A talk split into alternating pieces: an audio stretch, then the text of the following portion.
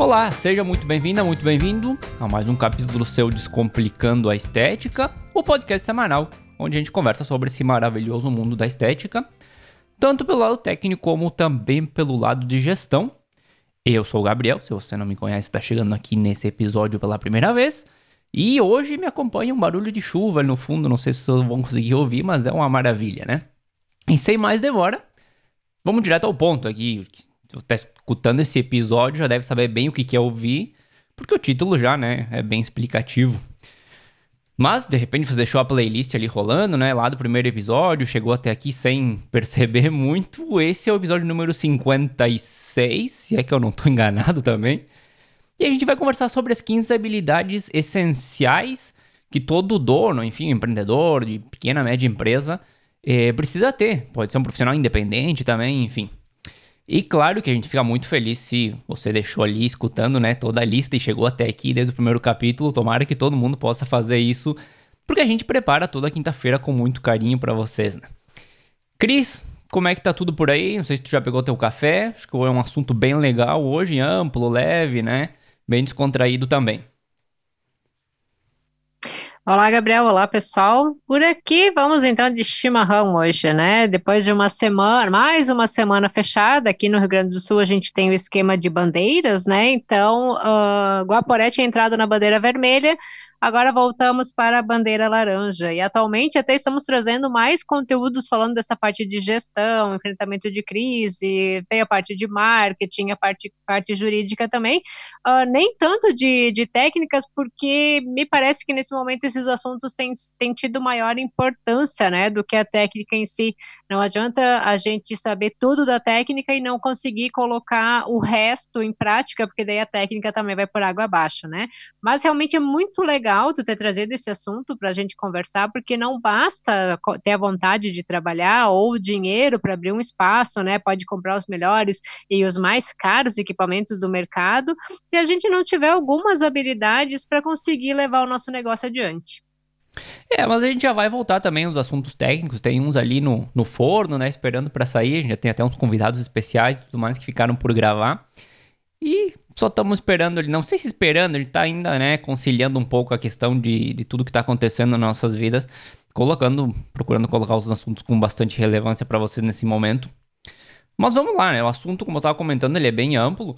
E vamos abordar ele de forma geral, mas claro que também a gente vai colocar alguns pontos específicos da nossa área de estética. E claro, daria para colocar aqui talvez 100 habilidades para comentar, daí a gente ficar talvez até a noite conversando de, de das famosas habilidades. Mas a realidade é essa mesmo. A gente comentou outro dia, inclusive, em algum episódio que eu não me lembro mais qual é. Tô com uma memória que é uma maravilha, né? Mas vamos lá. É que no Brasil o, o empreendedor ele é um super-herói. Tanta coisa que ele precisa fazer ao mesmo tempo para equilibrar os negócios.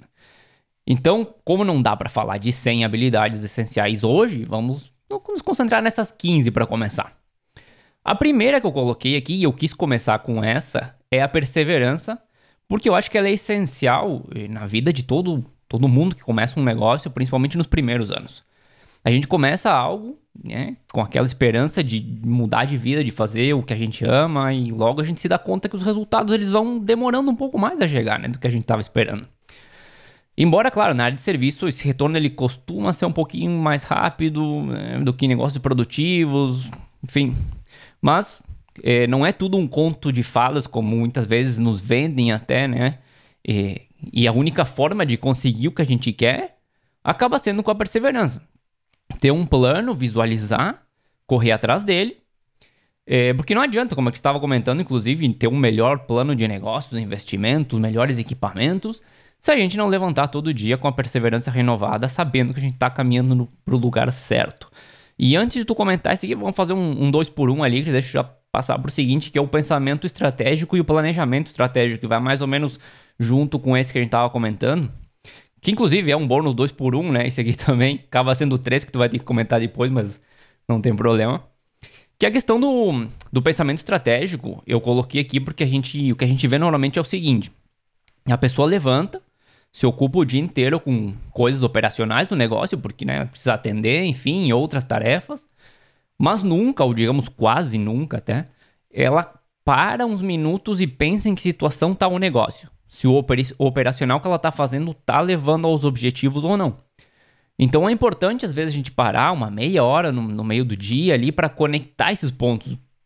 Porque o que isso vai acontecer é que você vai conseguir ter uma visão diferente do seu negócio, fazendo essa análise mais mental do que está acontecendo.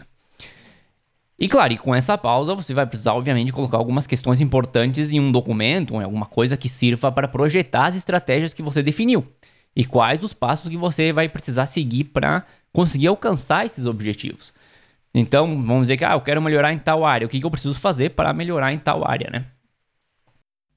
Sabe que até agora te ouvindo, me lembrei de um memezinho que eu vi hoje, né? Em cima é a mulher rindo, se rindo toda. Ai, vendi um monte, tá, tá, tá. E embaixo uma cara de tristeza pensando, ai, agora eu tenho que executar esse monte de coisa eu esqueci que eu era sozinha. Então, realmente é importante a gente analisar o nosso negócio como um todo, né?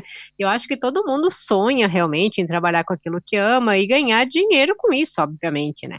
O que a gente mais vê por aí é o famoso fique rico seguindo esses X passos, né? Só jogar ali no, no próprio Instagram que vai ter um monte. Então vem lá aquela enxurrada de gente, vai aquela enxurrada de gente comprar o tal curso milagroso, achando que o dinheiro vai simplesmente cair do céu. Só que não é bem assim, ok, gente? É um trabalho de formiguinha onde que a gente deve traçar os nossos planos e nos esforçar diariamente para que tudo dê certo. Muitas eh, pessoas pensam, ah, eu vou empreender porque eu vou trabalhar menos, lê do engano, a gente já falou disso por aqui, tu acaba trabalhando muito mais, né? Então, o que eu tenho visto na minha área da saúde, porque eu sou formada em biomedicina, para quem está chegando agora, são pessoas que se jogaram na área da estética achando que tudo ia ser milagroso, que ia ser dinheiro fácil. Eu já estou há nove anos eu batalho todos os dias com os meus passos de formiga, ainda mais agora com essas mudanças do mercado e também do padrão de consumo. A gente acaba tendo que estudar outras coisas, não somente a técnica, a gente tem que pensar na área de marketing, até do neuromarketing, né, gatilhos mentais, aquela história toda.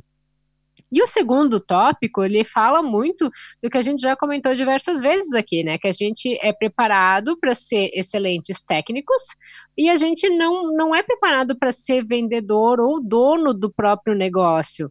Então, fazer as pausas para olhar para a sua clínica, para o seu consultório, analisar para qual caminho as ações que tu está tomando, elas estão te levando e aonde você quer chegar, é tão importante quanto realizar o tratamento em si, depois de feita a venda. O operacional é importante, sim, ele é importante, né? Porque é com ele que a gente mostra o nosso trabalho e o resultado técnico, mas ele sozinho não adianta. A gente precisa reservar tempo na semana para o planejamento das ações. E até com tudo que está acontecendo hoje em dia, às vezes a gente está com uma preparação, não sei, tá com tudo organizadinho, e aí veio uma pandemia e não dá uma rasteira dessas e a gente tem que se reinventar por completo, porque, enfim, o comportamento de, de compra e tudo que está acontecendo no mundo está mudando. Mas continuando aqui, eu até coloquei um que eu não sei se era necessário colocar, mas enfim, às vezes o óbvio pode não ser tão óbvio assim, que é a proatividade. Que é aquela história de levantar da cama e fazer acontecer e não ficar esperando que aconteça. Então, né, proatividade é mais ou menos isso, é, é observar o que está errado e o que precisa de mudança, o que está pendente, arregaçar as mangas e colocar a mão na massa. E eu não sei, eu até desconheço se existe alguma pessoa que seja empreendedora e não, e não seja proativa. É, até quem nos escuta pode estar ali pensando que toda pessoa proativa é dona de um negócio, mas eu conheço quem é proativo e acaba trabalhando dentro de alguma outra empresa, né? Apesar de ter a característica, a pessoa proativa ela pode pensar, ok, eu desempenho as minhas funções, eu sou reconhecida, mas eu não quero as dores de cabeça de empreender, né? Uh, ainda mais vocês, né? Vocês devem lembrar que a gente falou que o empreendedor brasileiro ele é um super-herói, assim como o Gabriel comentou. Então, essa característica ela é muito importante na vida pessoal também, porque a gente não pode ser aquele tipo de pessoa que fica esperando tudo cair do céu.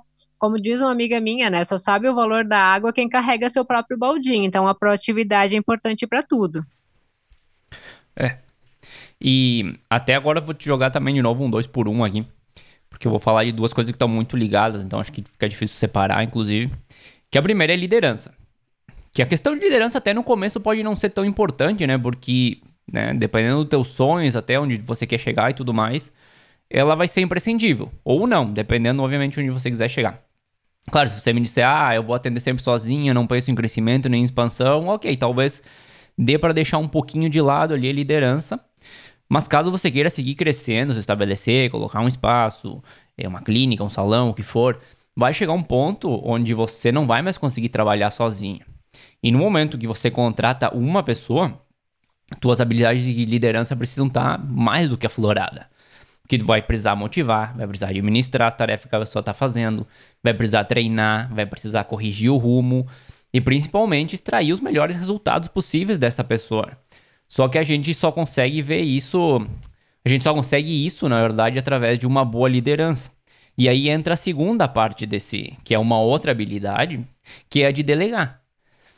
Que é, é claro que a liderança, a gente teria que né, passar, obviamente, para essa questão, porque é um problema mais ou menos crônico dentro da estética, esse de conseguir delegar. A gente conversou sobre isso em algum episódio, que a maioria começa sozinha, né? Onde logicamente precisa fazer tudo e depois no momento que começa a aumentar o negócio, tem uma dificuldade tremenda em conseguir passar essas tarefas para outra pessoa.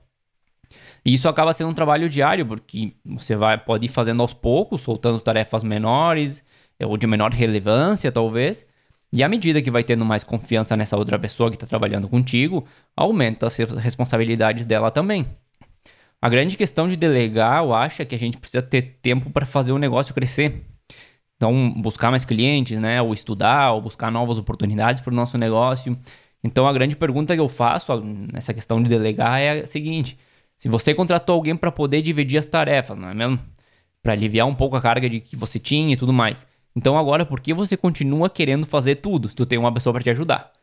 Então, o segredo também de delegar está encontrar esse equilíbrio entre controlar o que a pessoa, o que está sendo feito, né, o que a pessoa está fazendo, mas também dá uma certa liberdade, ou bastante liberdade, também no teu estilo de, de administração, de gestão, para que outra pessoa possa fazer o, o, trabalho dela de forma efetiva e da forma que ela acha também que, que vai dar os melhores resultados. E no final das contas, o que a gente busca é formas de fazer o negócio trabalhar por conta e que a gente trabalhe um pouco menos, né? Que ele, não nós sempre trabalhando por ele. É, liderar e delegar são duas habilidades que elas devem andar sempre de mão dadas. Então, se você quer crescer, uh, tem que desenvolver essas duas habilidades, né? Porque vai precisar dar o rumo para a equipe e entregar funções a ela também, né? Confiando e sem refazer depois, porque simplesmente é retrabalho. O ideal então é o quê? Treinar, demonstrar, ensinar, retreinar e depois cobrar os resultados, para que tudo seja feito da forma mais harmônica possível, né? É muito difícil difícil, eu sei disso, porque cada pessoa ela vai imprimir a sua marca no atendimento. Mas quando é uma empresa, uma clínica com mais profissionais, deve haver um certo padrão para que a pessoa não, não chega e, e diga, ah, mas fulano atende assim, a Beltrana atende assado, né?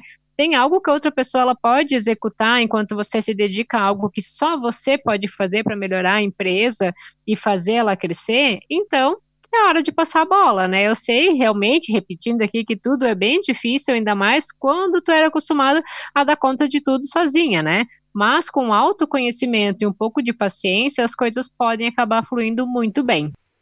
Sim, até às vezes é bom ter uma diferença, né? Não tão grande, mas uma diferença entre as pessoas que atendem, mas sempre tendo um nível de qualidade que seja o que, o que você definiu. Inclusive, a gente tá, tem um episódio aí dando volta também sobre questão de qualidade. Fiquem de olho que vai sair daqui a pouco.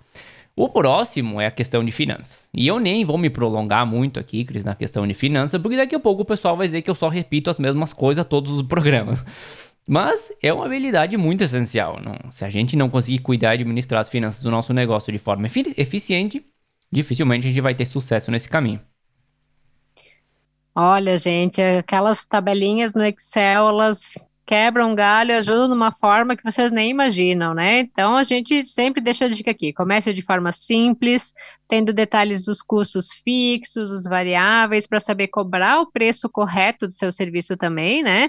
Ou ao menos das entradas, da saída, para saber onde é que está indo o dinheiro. Depois pode ir detalhando mais conforme for as, as necessidades que o teu negócio for demandando, mas o controle financeiro é muito importante. E não tem nada melhor do que tomar decisões em base a, a, dados concretos que a gente tem na mão. Então, também facilita muito algumas decisões do dia a dia que a gente vai tomando. E que às vezes pode ser no, no escuro ou pode ser bem, bem trabalhada se a gente tem esse controle. Continuando aqui, eu vou passar por uma outra habilidade que é a de comunicação. Que eu acho que é uma habilidade não só para pequenos e médios negócios, mas para a vida. Ter boas habilidades de comunicação nos ajuda a evitar, acho que, muitos problemas. Pensando nos negócios, claro, na hora de delegar, por exemplo, se você tiver boas habilidades, é mais fácil que outra pessoa entenda o resultado que você quer, né? Obviamente. Caso você esteja frente a um cliente, vamos dizer, desenvolver uma boa comunicação também pode facilitar a venda, mas também ajudar o cliente na jornada, né, para obter o sucesso, a satisfação, sem falar que a gente evita vários problemas ali de, ah, era para ser assim, era para ser assim, né? eu estava esperando outro resultado. Não, quando a gente tem boas habilidades de comunicação, a gente explica bem como vai ser o resultado e tudo mais. Não tem quase nada, acho que a gente faça aqui dentro de um negócio que não envolva comunicação. Mesmo quando a gente não fala, existe até a linguagem não verbal, que também é uma forma de comunicação. De repente a gente quer liderar sem ter que tá, né, dando ordem o tempo inteiro. E a gente procura dar o exemplo. Então, mesmo sem falar, a gente está comunicando algo para as outras pessoas. Eu já vou aproveitar e deixar a dica de um livro aqui, né? O, o título do livro é Como Fazer Amigos e Influenciar Pessoas. Ele é uma boa leitura para aprender esse, essa questão do trato com as pessoas, né? Então, é um livro que vai te ajudar a desenvolver as habilidades para conduzir uma conversa para que ela tenha o final que tu deseja, né? Sem que haja desconforto para nenhum lado, simplesmente porque todas as pessoas elas anseiam por ser importante, todo mundo quer ter a sua importância no mundo. Então, tu conseguindo desenvolver as suas habilidades de escuta, principalmente, a comunicação ela pode se tornar muito mais eficaz. Sabe que eu li esse livro, mas faz muito tempo, eu tava até pensando em reler ele, porque... Tá aqui comigo? É, mas, enfim, comprar o e-book ou alguma coisa assim.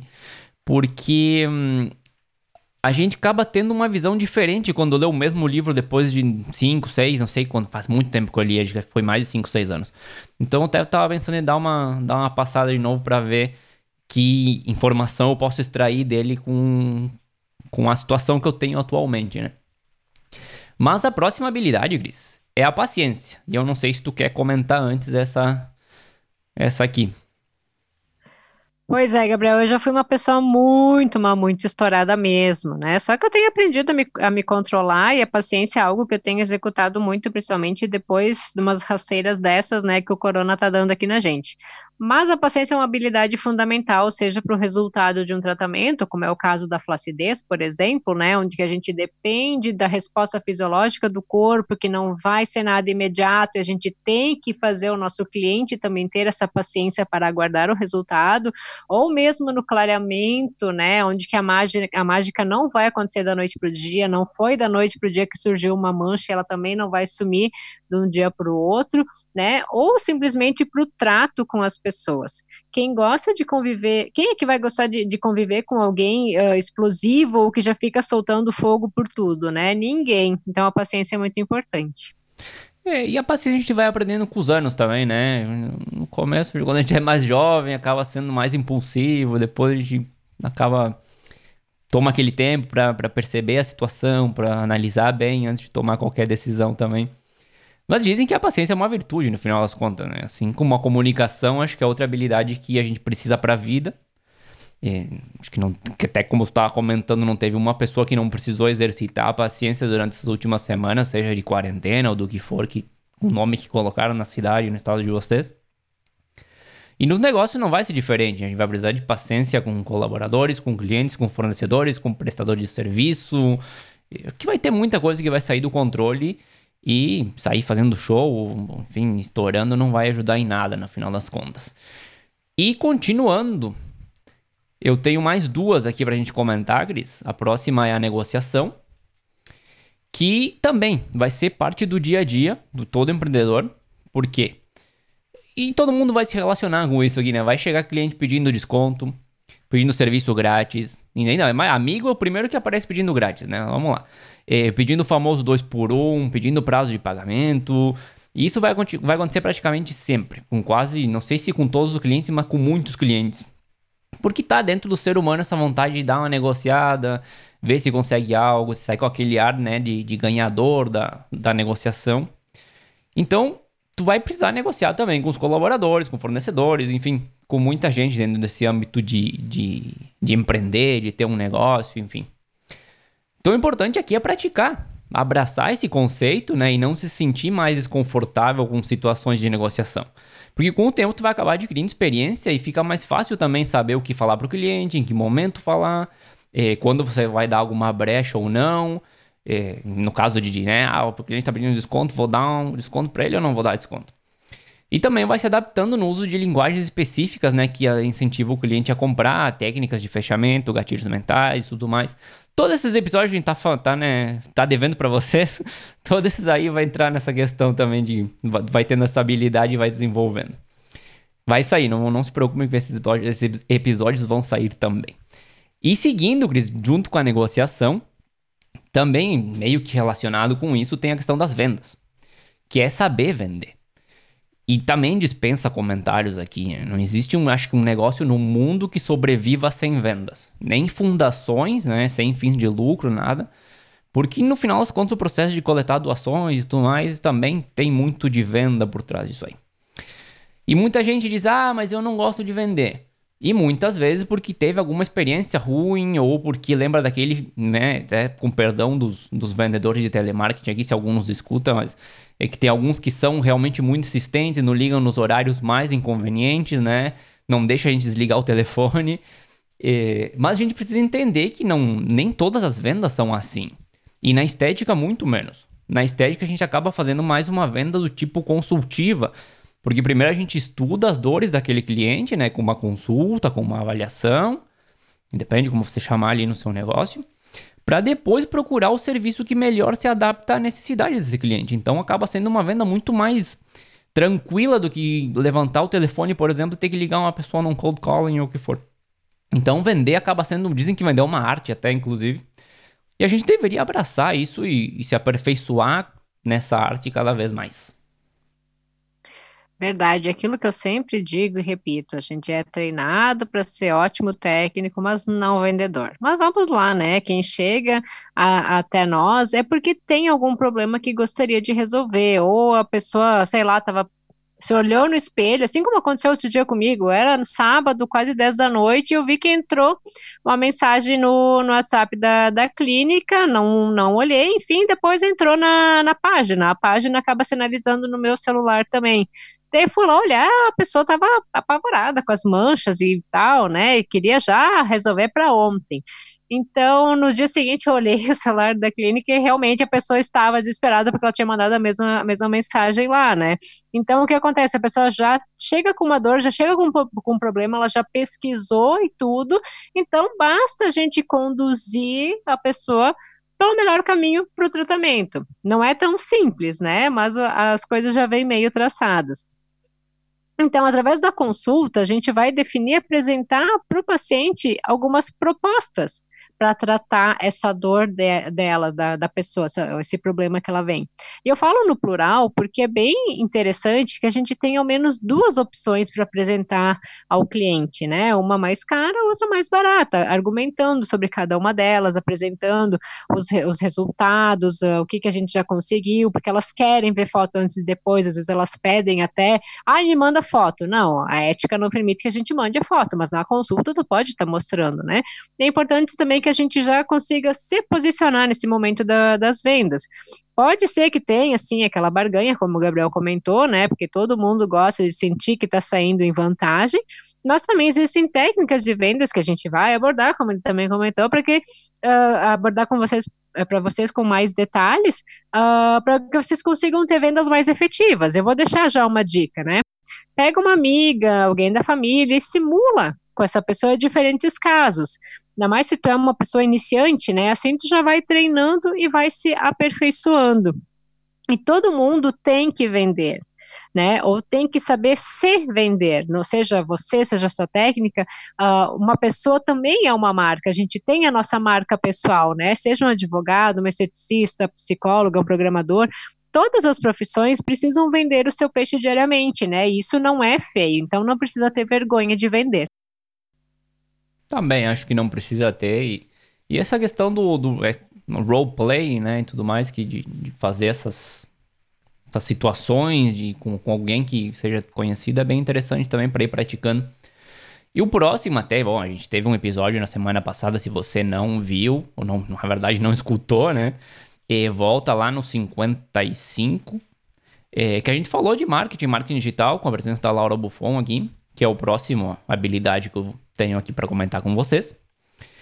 E eu até tinha colocado só marketing aqui, depois adicionei marketing digital, porque hoje acho que a maioria, como a gente comentou no episódio passado, a maioria trabalha exclusivamente com o digital. Não sei se tem muita gente fazendo o tradicional no nosso ramo, embora ele, a gente comentou lá da importância dele também. Então, estudar marketing digital, né, ou marketing em si, ter essa habilidade é bem interessante, principalmente agora que a gente está vendo um crescimento extremo desse mundo online, devido a bom, tudo que está acontecendo na situação mundial que a gente está vendo. E a grande questão é que existem milhões de ferramentas que a gente pode usar para desenvolver um trabalho legal. E o problema, claro, é que leva tempo aprender elas, ou enfim, uma delas, pelo menos. E também leva tempo estar tá preparando materiais necessários para cada ação, enfim, tudo que a gente for fazer. Só que é um, é um tempo ou um mal, não sei se é um mal, enfim, mas é uma, uma ação muito necessária que a gente precisa fazer. E o outro que eu tenho aqui, antes de passar a palavra para ti, Cris, é a questão de serviço ou de atenção ao cliente. A gente falou antes que nenhum negócio pode existir sem vendas, mas também não, não pode existir sem clientes. Aliás, nenhuma venda existe sem clientes. Né? E a gente oferece serviços e a nossa base de clientes é o grande ativo que a gente tem, que faz nossa empresa funcionar, no caso. Portanto, né, é imprescindível ter nosso foco e atenção voltado para esses clientes.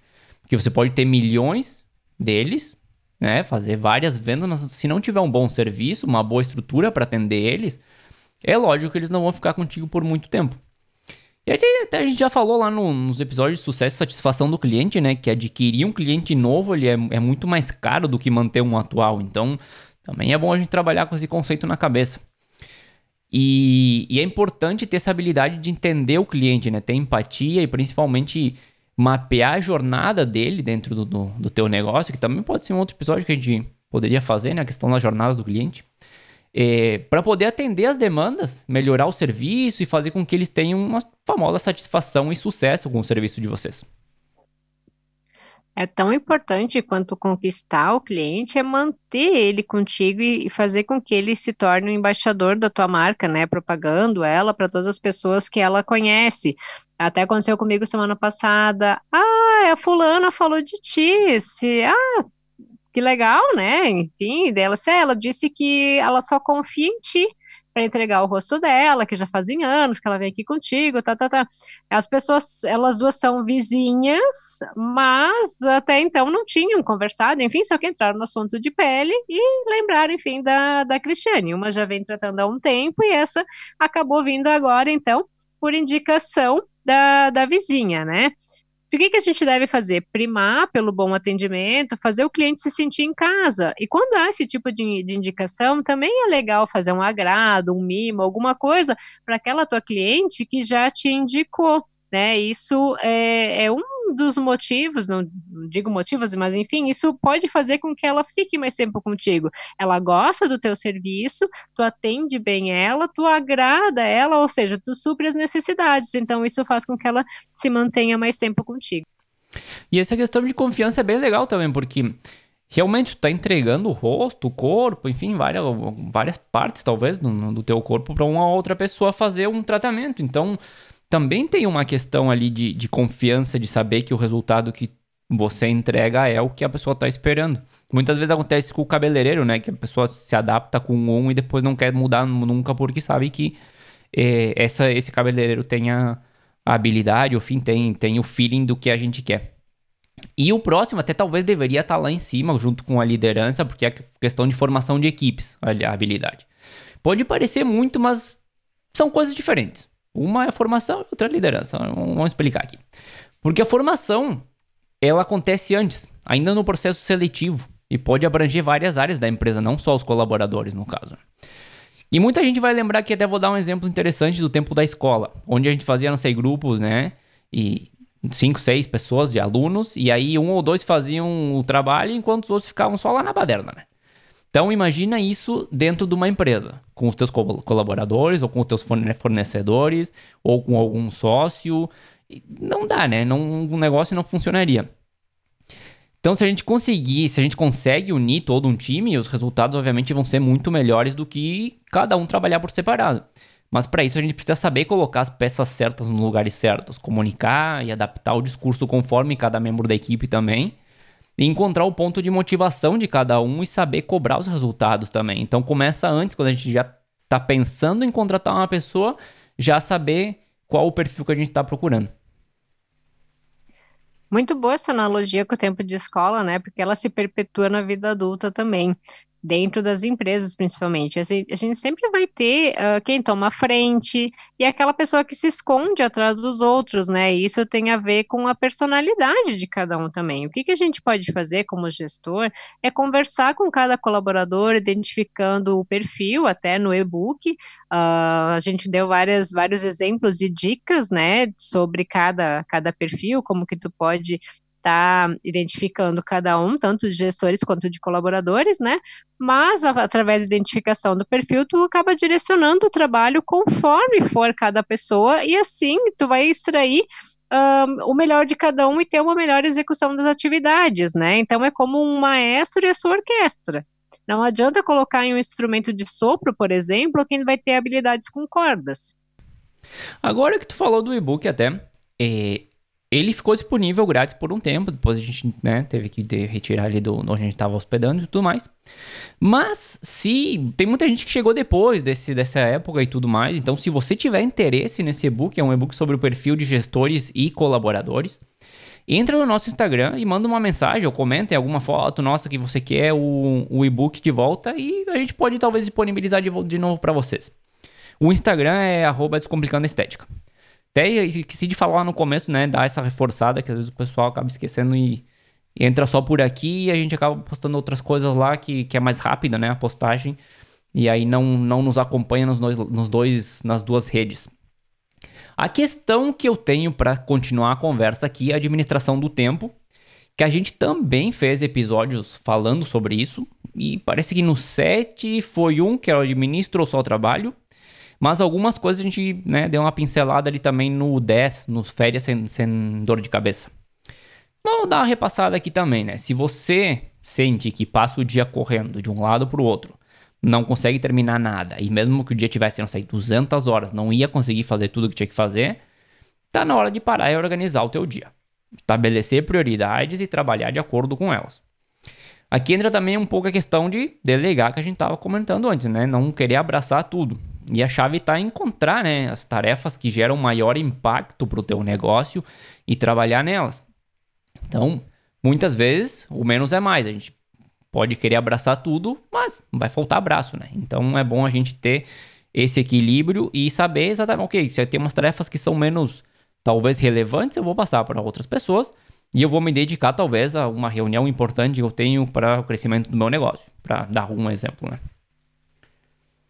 É aquela história, né? Quem quer fazer tudo acaba não fazendo nada. Então eu venho novamente sugerir uma agenda, seja do celular ou uma agendinha de papel, né? Aquela que a pessoa ache mais fácil de inserir as informações, as tarefas que precisam ou o que a pessoa quer fazer e que vai realmente consultar a programação daquele dia e executar. E outro ponto são as mídias, né? Eu sei que a gente precisa delas, mas uma dica é reservar um tempinho, então, no dia onde que tu vai ficar lá passeando no feed de, de bobeira. O resto é baixar a cabeça e executar. E, e, também a gente não é robô, né? Tem que, tem que saber que tem dias que as coisas simplesmente não vão funcionar.